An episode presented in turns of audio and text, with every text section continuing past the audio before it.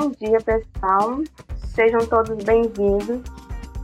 Está começando agora o nosso terceiro episódio da série podcast e vamos trabalhar o tema Sociedade e Subjetividade, que pertence ao domínio da disciplina da professora Rosinete e também da professora Cristiane, né, que está presente.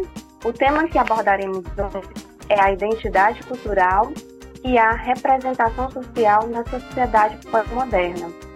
Nossa proposta visa compreender de que forma a globalização tem influenciado na construção da identidade e subjetividade do indivíduo no mundo pós-moderno. E para agregar e enriquecer nosso, é, nosso encontro e gravação do nosso podcast, nós temos aqui a presença das mestrandas em psicologia, a Andressa, Jaqueline, que sou eu, Thaís e Luciana. E temos a honra e grata felicidade de anunciarmos também a nossa ilustre convidada, a doutora Flávia de Almeida Moura. Seja bem-vinda a esse momento, professora Flávia, professora Rosinete e professora Cristiane. A professora Flávia é jornalista com mestrado em Ciências Sociais pela Universidade Federal do Maranhão, possui doutorado em Comunicação pela Pontifícia Universidade Católica do Rio, do Rio Grande do Sul e pós-doutorado em Sociologia e Antropologia pela Universidade Federal do Rio de Janeiro. É professora adjunta do Departamento de Comunicação e professora permanente do Programa de Pós-Graduação em Comunicação, mestrado profissional da Universidade Federal do Maranhão. Seja muito bem-vinda, professora Flávia. Fique à vontade para fazer suas considerações iniciais e falar mais sobre o seu currículo. Bem-vinda, a fala é sua. Obrigada, gente. Bom dia a todos e a todas. É uma satisfação estar aqui com vocês é, para falar um pouquinho de assuntos que a gente vem discutindo desde o mestrado, do doutorado, e que a gente tem muito prazer de, de comentar também. Podemos seguir aí o, o fluxo. Obrigada, professora. Bom, e para iniciarmos nossas discussões, consideramos pertinente trazer o conceito de sociedade pós-moderna, né? Como sendo uma sociedade de mudanças constantes, mudanças permanentes, que é atravessada pelas diferentes divisões e antagonismos sociais que produzem uma variedade de posições de sujeito, né?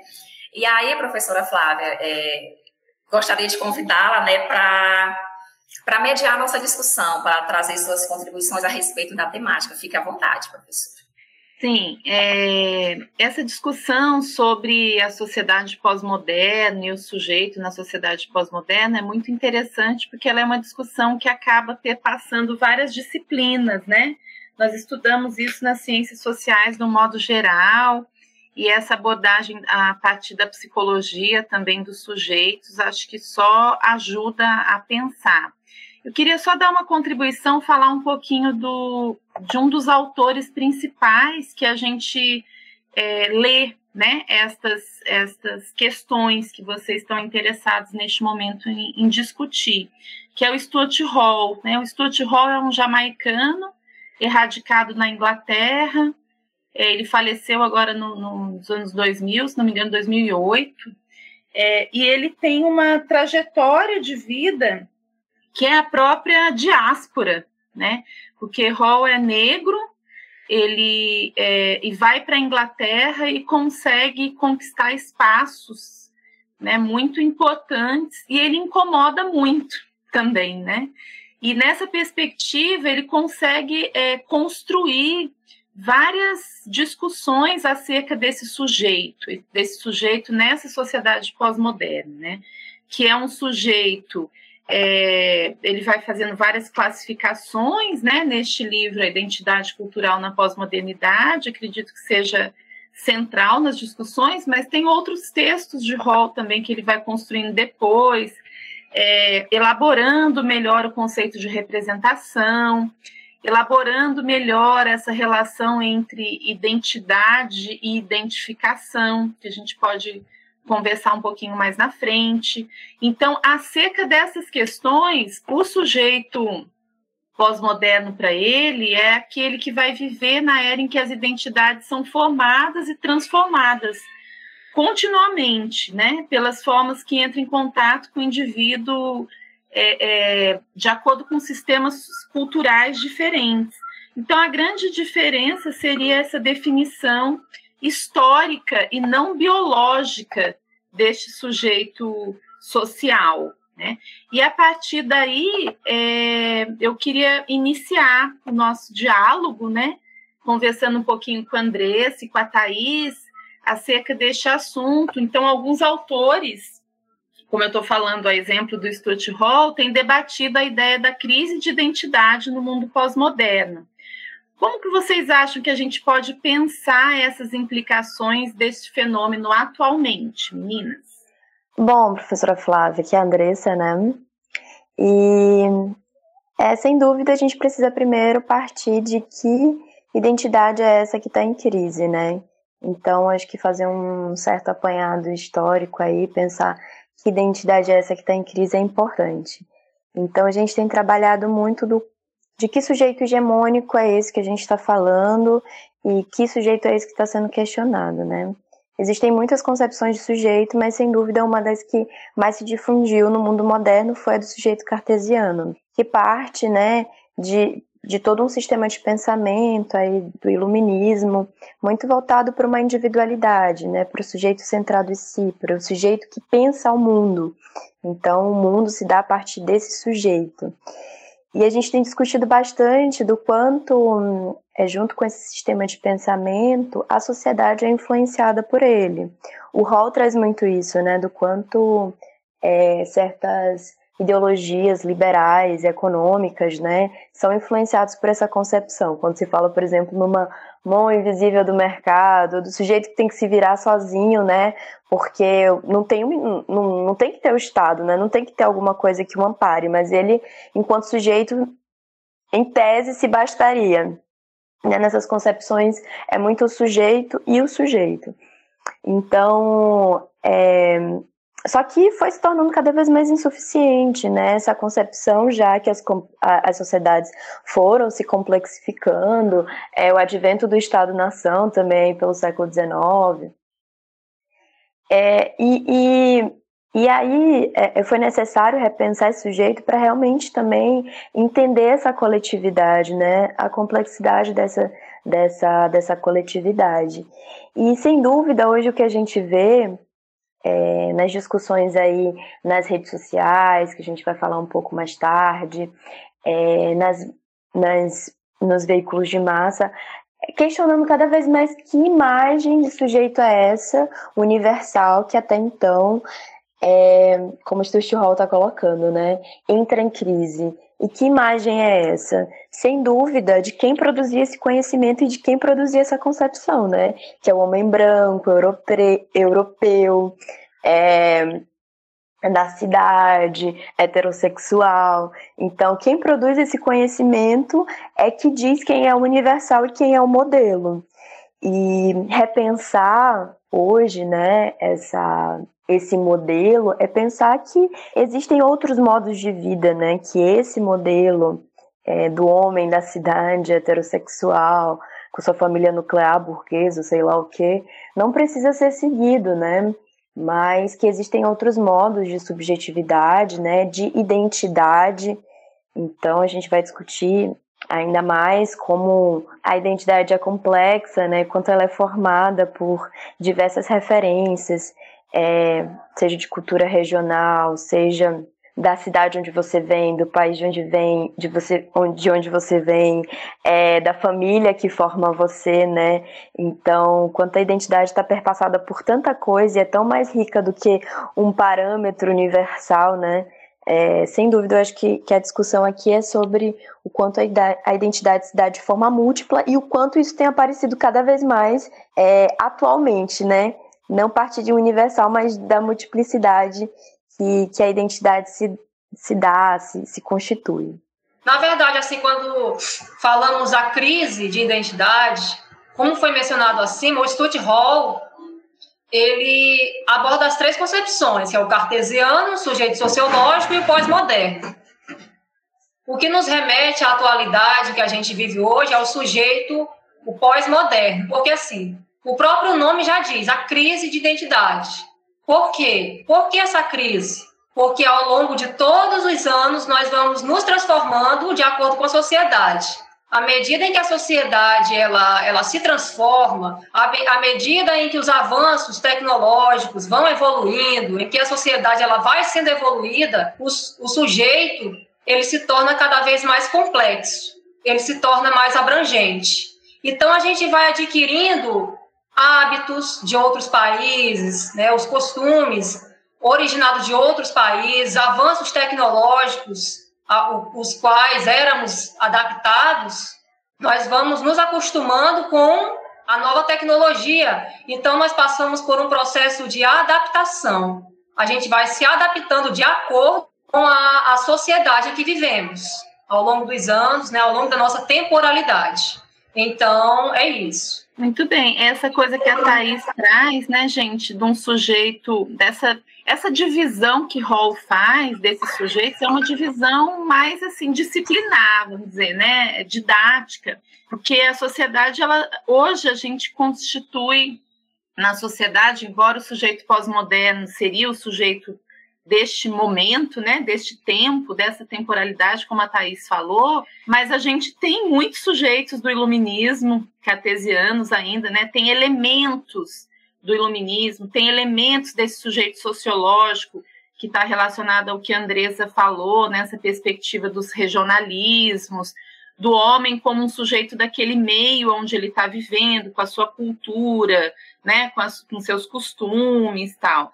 Então, na verdade, não, há, não é que há uma ruptura total. Essa perspectiva das crises de identidade são perspectivas macro, mas a gente consegue hoje ainda existem algumas formas que a própria ciência ainda é, é, se constitui hoje que está muito relacionada ao iluminismo, essa ciência mais positiva, né? Então, hoje nós estamos vivendo este momento que há uma heterogeneidade, vamos dizer assim, de, desses sujeitos que ele apresenta, né? E, mas há um, um caminho, uma tendência, vamos dizer assim, para esse sujeito do sujeito pós-moderno, que ele vai falar, que é esse sujeito mais misturado, que tem esses vários elementos, né, levando em consideração junto. Agora é interessante a gente pensar que essas transformações sociais, históricas e políticas que a gente tem vivido, principalmente agora na, no século XXI, né, tem trazido novos ares para os debates é, é, que os próprios estudos culturais, desde os anos 60, inauguraram, que estão relacionados a gênero, raça, classe, etnia, colocando essas categorias como centro do debate na produção de identidades. Você, quais os efeitos que vocês acham que produz essa nova dinâmica pensando nessa sociedade mais contemporânea agora que a gente está vivendo? É, sem dúvida, assim, quando a gente pensa em identidade, muitas vezes eu, eu creio que ainda vem, talvez não seja comum, de uma forma geral, muito uma ideia estática, né? De alguns elementos que constituem um, uma certa imagem, é, um certo comportamento. Mas eu acho interessante do Hall é que ele traz a identidade como essa que está sendo disputada. Então não é algo dado, não é algo naturalizado, né? Pelo contrário, é, então, um exemplo disso, que ele traz bastante assim de forma bem enfática, que uma identidade não é só uma certa imagem, mas principalmente são as práticas políticas que vêm junto, né? Quer dizer, essas práticas na, coletiv na coletividade, com os outros. Ah, por exemplo, uma, uma, uma mulher que se diga feminista, né? Então, ela entende que esse lugar que, que, que historicamente foi dado à mulher é toda uma construção social, né? Que isso não é natural, que isso não tem a ver necessariamente com o seu corpo também, né? Porque até a própria hoje a gente sabe que até a própria ideia de sexo também é uma produção cultural, já que é, a biologia também se dá na cultura. Mas, sim, entendendo que esse sujeito, ele percebe, né, eu estou trazendo o exemplo da mulher, que ele se percebe não que essa condição social, né, dele não é natural, é, essa mulher que se diz feminista não é só feminista por se é, enunciar enquanto feminista, mas é aquela que está ali na luta política, que está ocupando os, os, espaços e que está, de alguma forma, é, tentando mudar essa situação, né? Essa, essa representação que a mulher é, é, é subordinada, é nessa que é né, nessa lógica patriarcal, mas do quanto tudo isso está sendo disputado o tempo todo. Então, o Hall fala dessa disputa de sentidos pelas identidades, né? Eu acho que um outro exemplo bem contundente que a gente vê hoje é da questão racial, né?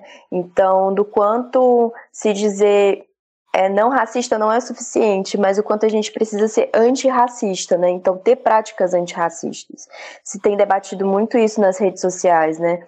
Do quanto é, é, uma, é a posição de se colocar como não sou, não é suficiente, né? Então, há toda uma mobilização de afetos, né? A partir dessas identidades. E a partir dessas identidades a gente pode repensar muita coisa, né? Do que é ser mulher, do que é ser negro, do que é ser periférico. Então, essa, essas identidades, elas têm mobilizado cada vez mais afeto. E se você mobiliza afeto, você consegue se reunir, você consegue produzir outros sentidos. Eu queria trazer um exemplo de algo que a gente trabalhou muito interessante na disciplina, que foi o documentário do Emicida, O Amarelo. É, talvez a professora Flávia conheça, já assistiu, e aí também seria massa se quisesse falar um pouco sobre, mas é, é eu, eu, eu creio que é muito é, dessa via do afeto mesmo, e claro, trazendo toda uma história. Mas o interessante, né, que é uma produção de, áudio, de audiovisual, que chega aí, essas disputas, elas vão sendo representadas nos mais diversos veículos, né, e, e aí o Emicida traz é, do quanto para ele, enquanto homem preto, periférico, produzir arte foi toda uma luta, mas antes dele, né, para que isso pudesse acontecer, existiu uma coletividade, existiu o movimento negro, existiu a galera do samba, a galera do rap, que deu esse fundamento. Então, ele está enunciando aí outras representações e sem dúvida, para mim, o mais tocante do, do, documentário é ele poder dizer: bom, esse corpo subalternizado, invi inviabilizado, ele pode sonhar, ele pode imaginar outros mundos, porque é isso que a arte faz, né? A gente poder enxergar outros horizontes. Então, para mim, a disputa de, de, de, é, essas disputas, né, que são que são muito próprias né, né, dessas identidades,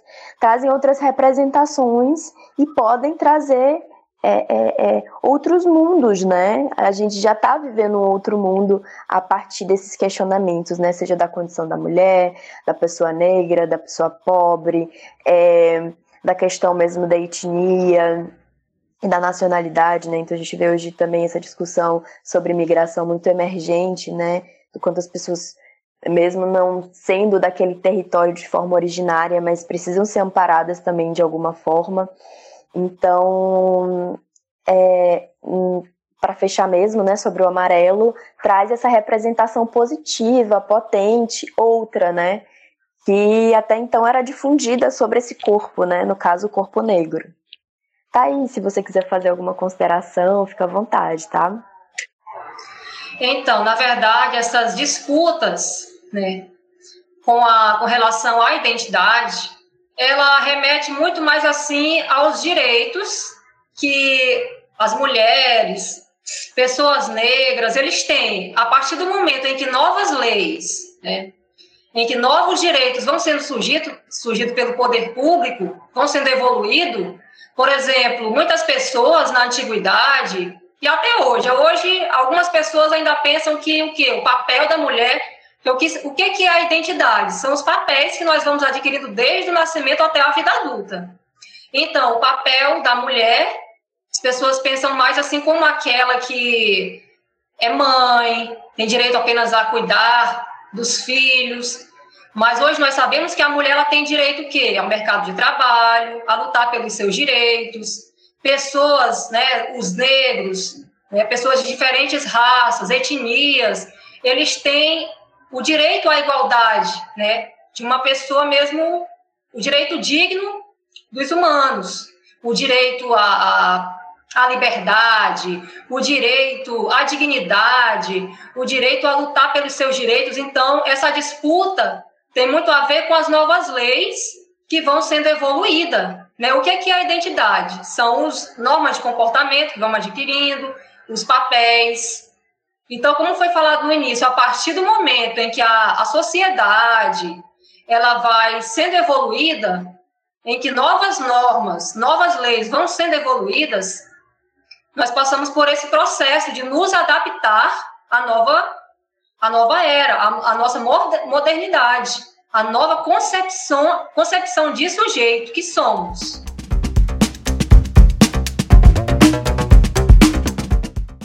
Interessante o que a Thais fala, mas é bom a gente pensar de uma forma mais crítica, numa perspectiva de que essa sociedade ela vai se transformando, mas a partir de muita pressão social, né?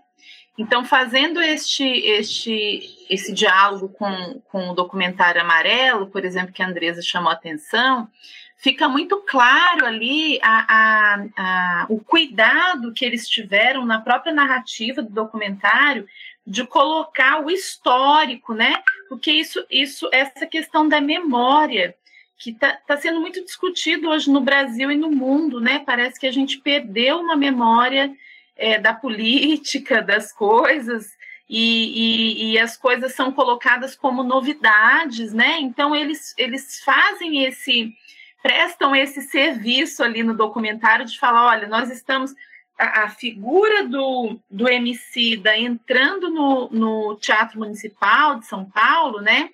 Num sentido é, é, é, muito simbólica nessa perspectiva que a Andressa coloca, né, do sonho, da possibilidade da, daquele homem, naquelas condições, negro, periférica, poder estar ali. E ele fala: bom, eu não estou aqui só porque eu venci, porque tem essa discussão que a gente estava falando lá no início do sujeito iluminista, que é essa coisa do individualismo, né? Isso a mídia reforça demais. Aquele que vingou, aquele que venceu, né, nessa perspectiva. E ele vai desconstruir esse discurso, vai falar assim: não sou eu, emicida, que sou o melhor e que consegui chegar aqui, mas há toda uma construção, uma pressão política, muita luta coletiva, né, dos movimentos sociais, do movimento negro, da arte, do samba, do rap e tal, que vai chegar até aquele momento que seria né, o clímax, vamos dizer assim, que é o momento que ele sobe, que ele sobe no palco do, do Teatro Municipal de São Paulo. Então, é, essa discussão é uma discussão que não vem de hoje, é uma discussão datada dos estudos culturais desde os anos 60 na Europa e depois influenciando os estudos latino-americanos, né? Na nossa área de comunicação, muito a partir dos, dos chamados estudos de recepção, que são os estudos que começam a entender a mídia não só a partir da produção né, da, do, dos conteúdos, mas também de como que essas pessoas recebem a partir do sujeito, que acho que é uma, uma uma discussão, um diálogo interessante para fazer entre comunicação e psicologia, né? Que não é mais pensar a mídia naquela coisa de análise do discurso que está lá, do, do, né, da produção, mas é pensar as mídias a partir dessas apropriações dos sujeitos. Né, do suje o sujeito pós-moderno é um sujeito mediatizado por si só. Então, esse sujeito, ele está todo tempo dialogando com o outro e com essas outras mídias também.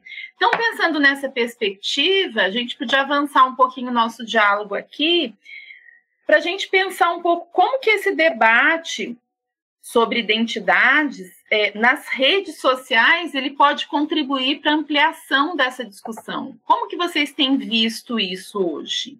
Como já foi mencionada a questão das mídias, e a gente vê muito, né? Muitos jovens, é, nós adultos mesmo, nos conectando cada vez mais com a questão da, das redes sociais, da, nos chats, televisão, coisas mesmo que nos influencia a novas perspectivas, entendeu? Então, nós somos sim influenciados pelas mídias. Através das mídias que nós vamos tendo as novas concepções, nós vamos adquirindo é, novos costumes, por exemplo, tem a questão da os costumes que vestimentas, né, até as vestimentas, roupas, de é, costumes vindo de outros países, tecnologias também. Nós somos muito influenciados pelo, na, nas mídias pelos novos celulares, roupas, né? propagandas nos influencia bastante a ter novas concepções, a, a querer adquirir aquilo que está no auge no momento. Aquela roupa que está no auge, aquele celular novo, carros, né, novos, que estão no auge, né, como muitas pessoas do senso comum, eles falam, pessoas, é, costumes da moda, né, muitos jovens adquirem isso. Até algumas crianças, né, vê coisas na internet e adquirem esses costumes. Né? Aí os pais, às vezes, nossa, né, se perguntam como foi que as crianças, por exemplo, adquiriram aquele comportamento, aqueles hábitos, aqueles costumes, mas as crianças a gente sabe que elas, elas estão conectadas nessa questão do YouTube, nas plataformas, nos vídeos, elas tentam imitar aquilo, e os pais muitas vezes acham aquilo estranho, né? Então, hoje em dia, até as crianças, elas são é, influenciadas pelas mídias, pelas redes sociais, pelos vídeos, e tentam imitar. Eles tentam cada vez mais imitar. Né? Quer se vestir do jeito que está na. Da, da mesma forma que viu na propaganda, né? é um brinquedo novo. E comportamento também, crianças, elas adquirem comportamentos que elas veem nos vídeos, que elas visualizam né, nos, nos vídeos, nos, nos, canais, no YouTube, ela quer imitar aquele comportamento que as pessoas estão fazendo. Então, é, é isso. O que eu tenho para falar a questão das mídias é justamente isso. Tá certo. Luciana, agora.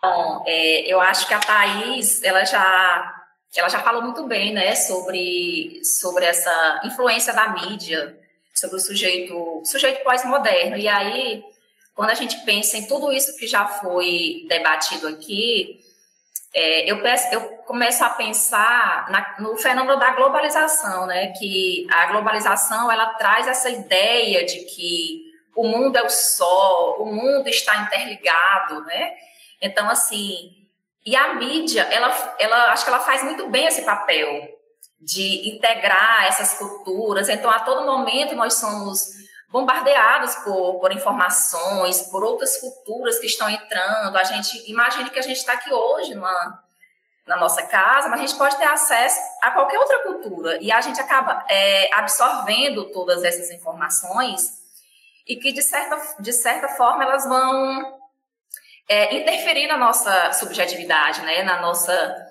é, no nosso desenvolvimento de sujeito.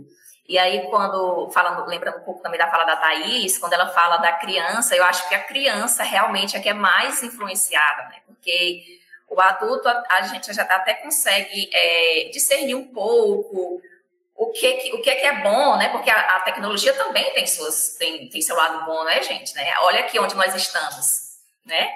Isso foi graças à tecnologia, à globalização, mas enfim, quando pensamos em no impacto que isso pode trazer para na formação mesmo do sujeito, na construção da identidade, falando da criança, é, eu acredito que isso é um fator que que demande um pouco de preocupação, né, nas escolas, porque imagine que quando lembramos do sujeito no passado, o sujeito ele tinha aquela como referência a sua família, os seus pais, a igreja. Então, eles tinham um, um, ponto de referência e hoje nós temos várias referências, né?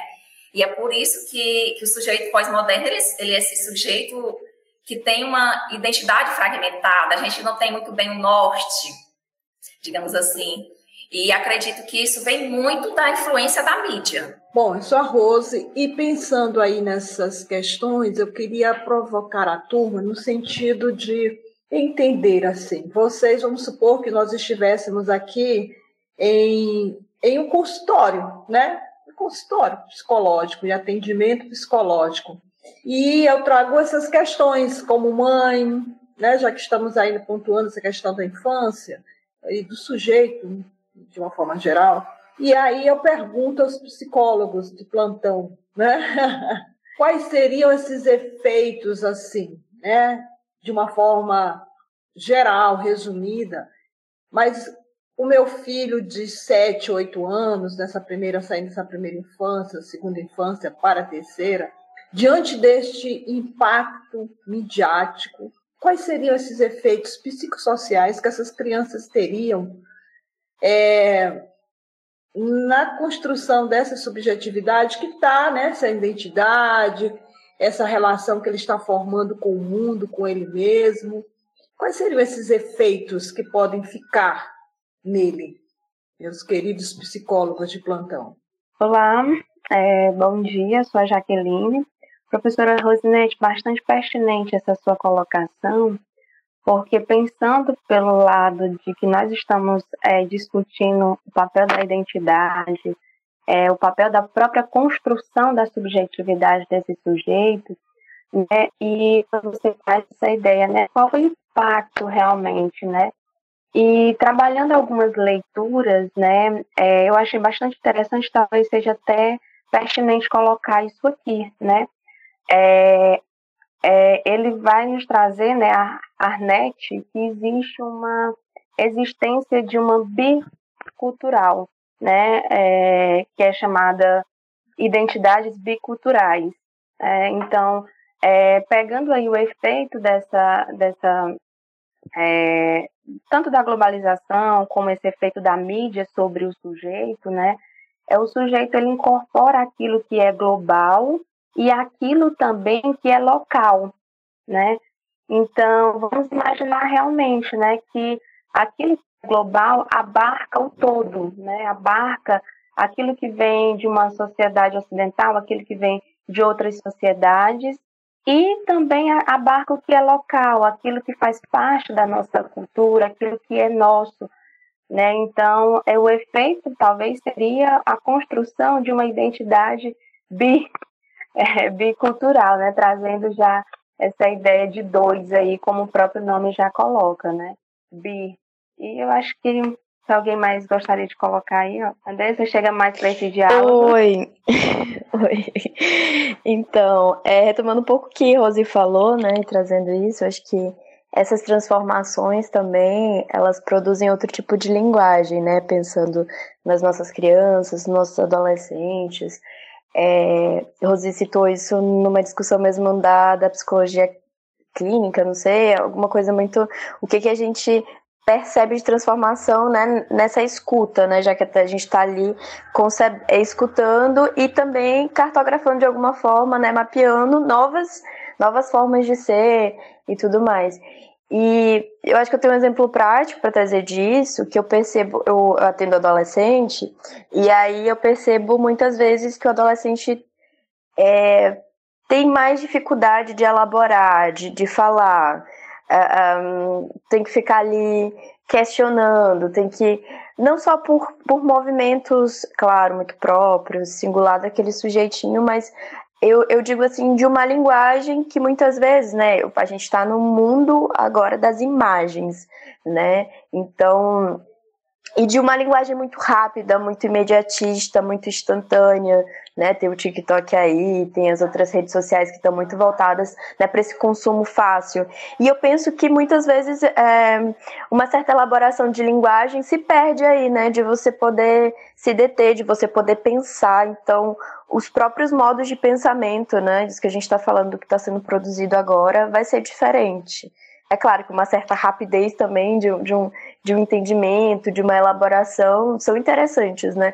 Mas eu digo assim, hum, de que essa, essa rapidez e, e essa coisa instantânea, ela não possa aniquilar, empobrecer a linguagem penso mais nesse sentido. Não como algo conservador, né? Porque, é claro, as referências vão mudando e claro que elas vão mudando. Até mesmo porque há modelos muito problemáticos, né? De, de, de filiação, de, de, de concepção de, de família, por exemplo. E que bom que isso está sendo repensado e, e do quanto também a gente tem mais referências e, e, e enfim, e a gente pode repensar a nossa família, os nossos laços e, e, e avançar com isso, né?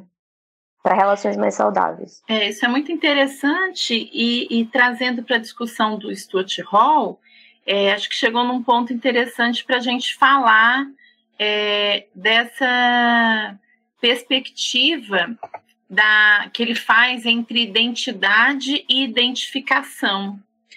É, porque ele fala que esse sujeito pós-moderno ele é um sujeito que não é mais aquele a identidade, né? Para a própria antropologia, uma das, das ciências que, que discute muito né, este conceito de identidade, ela está muito relacionada a algo a tradição, a algo que se passa, né, gera, de geração para geração e que vai constituindo este sujeito. É, o Hall fala que o homem pós-moderno, esse sujeito pós-moderno, ele gosta de, de, mudar um pouco o termo de pensar, de identidade, para pensar nesse termo da identificação, principalmente quando se fala das questões da mídia. Porque, por exemplo, a Andressa falou, Andressa falou do TikTok, né? há uma identificação, por exemplo, muito grande, geracional, né, de uma determinada faixa etária, com essas linguagens midiáticas mais contemporâneas das redes sociais tal. Mas, não, mas isso também é muito fluido, isso passa, ele não é algo como a identidade que é mais estanque, né? Ele é algo que se modifica de forma muito rápida. Então, o Hall vai falar aqui pensar em identificações, em conjuntos de identificações, é pensar nessa perspectiva de rupturas.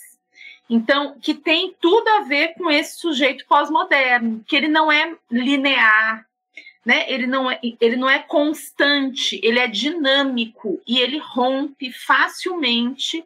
E isso acho que até para uma discussão mais é, é, estrito senso da psicologia, numa perspectiva clínica, tudo isso é muito interessante para até para identificar né, é, é um, um, esse sujeito pós-moderno, quer dizer, o quanto que ele está passando por aquela situação, mas rapidamente ele pode se identificar com outra, né? E essa e, e quem tem criança, por exemplo, eu tenho um filho de nove anos e eu percebo isso muito claramente, o quanto passa né? O quanto essas fases e essa, esse relacionamento desse sujeito com as mídias, por exemplo, as redes sociais, influencia sim, mas eu acho que a gente não pode ficar nessa discussão de juízo de valor, né? O que é bom, o que é ruim, tudo está aí, né? Acho que a gente tem que mais entender essa constituição numa perspectiva assim. Esse é o sujeito no mundo. O sujeito no mundo vai ter todas essas interferências mas ele vai poder, se ele tiver uma boa instrução, né? Isso a gente está falando de família, de um atendimento psicológico, dessa constituição desse sujeito, ele vai conseguir desenvolver uma inteligência emocional ao ponto de dar conta de todas essas relações, essas adversidades, que são fluidas, que são dinâmicas, que fazem parte da vida, que fazem parte de determinados tipos de é, etapas né, da vida que a gente vai passando e que constitui esse sujeito. É bastante pertinente essa sua colocação, professora Flávia, porque isso me fez pensar que não somente essa é, receber essas informações, esse, esse excesso de informação e o quanto isso provoca algo no sujeito, né? Mas me fez lembrar muito é Bauman, né? Que ele trabalha muito essa ideia de relacionamentos, o quanto que eles estão fluidos é, realmente nessa ideia de líquido, né? O quanto que nada é feito para durar, né?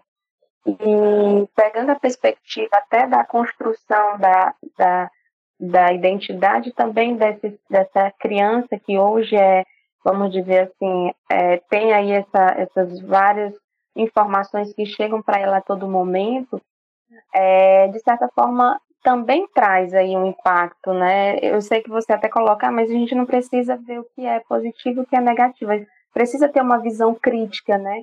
Mas aí eu me pergunto e também faço esse questionamento, o que que fica dessas informações, né? O que que o, o sujeito, essa criança, até nós, né? O que que fica de tantas informações?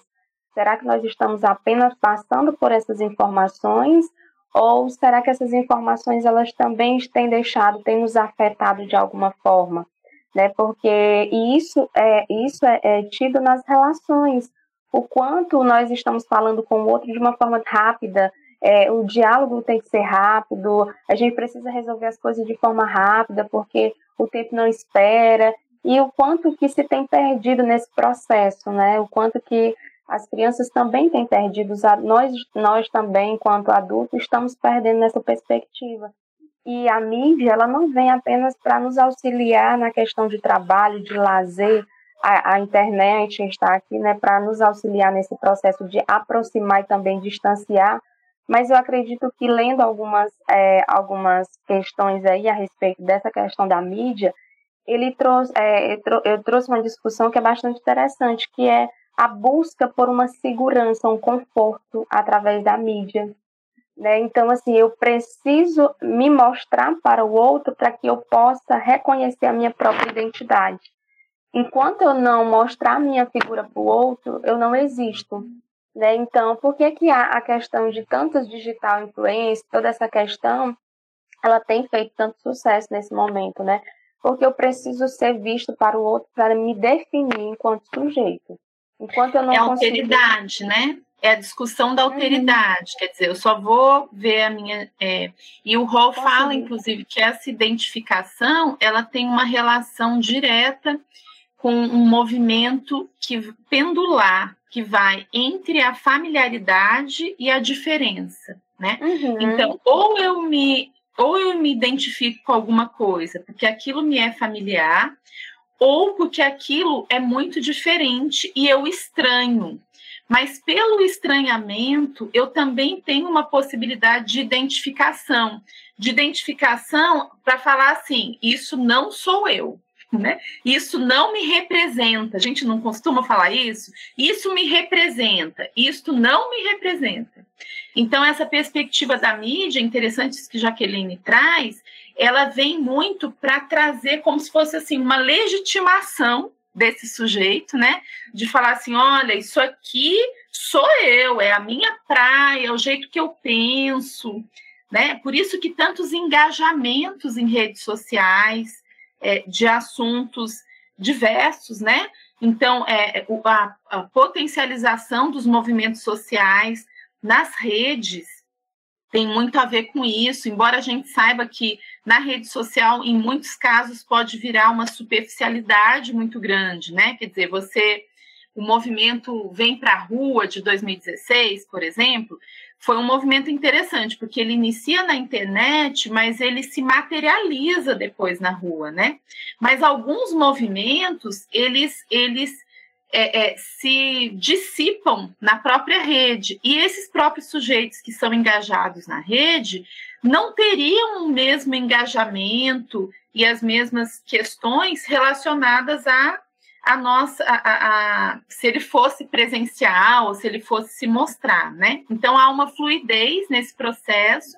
Acho que a gente já está entrando para as considerações finais, né? Pensando nessa perspectiva é, é, desse sujeito pós-moderno, que ele vai fletar, né, entre uma perspectiva de identidades que são mais constituídas historicamente, que são a base, que são ainda assim a família, né, a religião, as, as próprias instituições sociais que vão conformando esses sujeitos no decorrer do, do tempo, mas aparecem, é, é, a gente tem umas discussões mais recentes no campo da comunicação que trata as mídias como instituições sociais, da mesma forma que a família, que a escola, que é o Estado, que ela também é, produz um, um sentido e reproduz os vários discursos das outras instituições.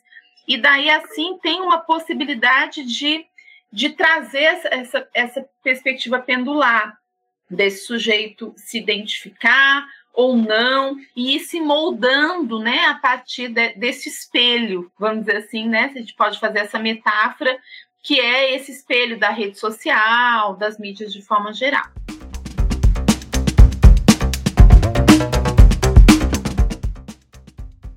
É, e esse, esse diálogo, só para a gente fechar, professora Flávia, que você traz, é, outros autores da comunicação, né, Silverstone, ele vai trazer essa ideia que você acaba de, de nos colocar, e ele vai chamar isso de textura da experiência, né? que realmente essa ideia de, de trazer, vamos dizer assim, aspectos da instituição, tornar a, a mídia uma instituição, né? E isso vai, vai fazer parte do nosso cotidiano, ela vai incorporar o nosso cotidiano, né? Então, atitudes rotineiras, que é comum no nosso dia a dia, vai fazer parte. Sem ela, nós não vamos existir, né? É, e isso traduz muito o nosso momento. Sem o celular, nós não conseguimos realizar praticamente nada no nosso dia. Né? Então, é basicamente isso mesmo. Sim, mas alguém gostaria de, de ir fechando, fazendo as considerações finais do nosso diálogo aqui hoje? Bom, professora Flávia, foi um prazer tê-la, né? É, essa discussão, ela realmente faz a gente pensar, se repensar, né? Pensar e se repensar, pensar as nossas relações, né? Tudo que está em volta da gente, porque de fato a identidade é isso que nos constitui, que é algo muito próprio, mas ao mesmo tempo algo muito coletivo e partilhado, né? É, é, essa complexidade, né? Do quanto desde de, o que desde que a gente nasce, alguém já dá um nome para gente e a gente já se reconhece, né? Com essa palavra do outro, mas e do quanto a cultura, né? É determinante nesse sentido. Então, essa discussão de hoje, ela foi muito boa, né, para a gente pensar isso e deixar aí muitas questões e muitas sementinhas, penso eu, né, para os nossos ouvintes também que irão ouvir o programa. E, e é isso, né? O, o propósito, sem dúvida, é deixar questões para a gente pensar. E professora Flávia, obrigada de novo pela sua participação. Realmente, suas considerações foram muito enriquecedoras e, e, é isso, contribui imensamente para o nosso programa e para o que a gente está produzindo e construindo aqui. E que bom que a gente pode, é isso, né? Agregar coletivamente com mais gente para para isso, né? Perpetuar conhecimento. Obrigada, viu? Eu agradeço eu demais. Diga, Thaís. Eu só queria é, fazer um breve agradecimento também, né? A senhora que contribuiu bastante é porque, na verdade, assim, nós vamos aprendendo um com o outro, né? Muitas pessoas também que estão ouvindo aprendem, espero que tenham aprendido com a gente, né? Esse, esse porquê essa sociedade vai se transformando, porque nós vamos nos transformando, quais os fatores que levam essas influências, essas transformações. Eu espero que tenha, a gente tenha contribuído para para o entendimento de muitas pessoas. Eu agradeço também a senhora, doutora Flávia, por contribuir conosco e vamos ficando por aqui. Então vamos encerrar agora, tá bom? É, o nosso terceiro episódio com a temática identidade cultural e a representação social na sociedade pós-moderna. Então, convido aos demais que estão aqui a assistir os próximos episódios e, novamente, reforçar aqui o nosso agradecimento à professora Flávia muito obrigada pela sua presença, tá? E contribuição nesse momento enriquecedor. Tá, professora Flávia? Muito obrigada, foi muito rico para mim também. Sempre bom trocar experiências, né? E principalmente com pessoas de outras áreas que acabam mostrando outros caminhos para a gente também pensar as nossas discussões antigas já, né? Agradeço muito. Também aprendi muito aqui com vocês. Um forte abraço.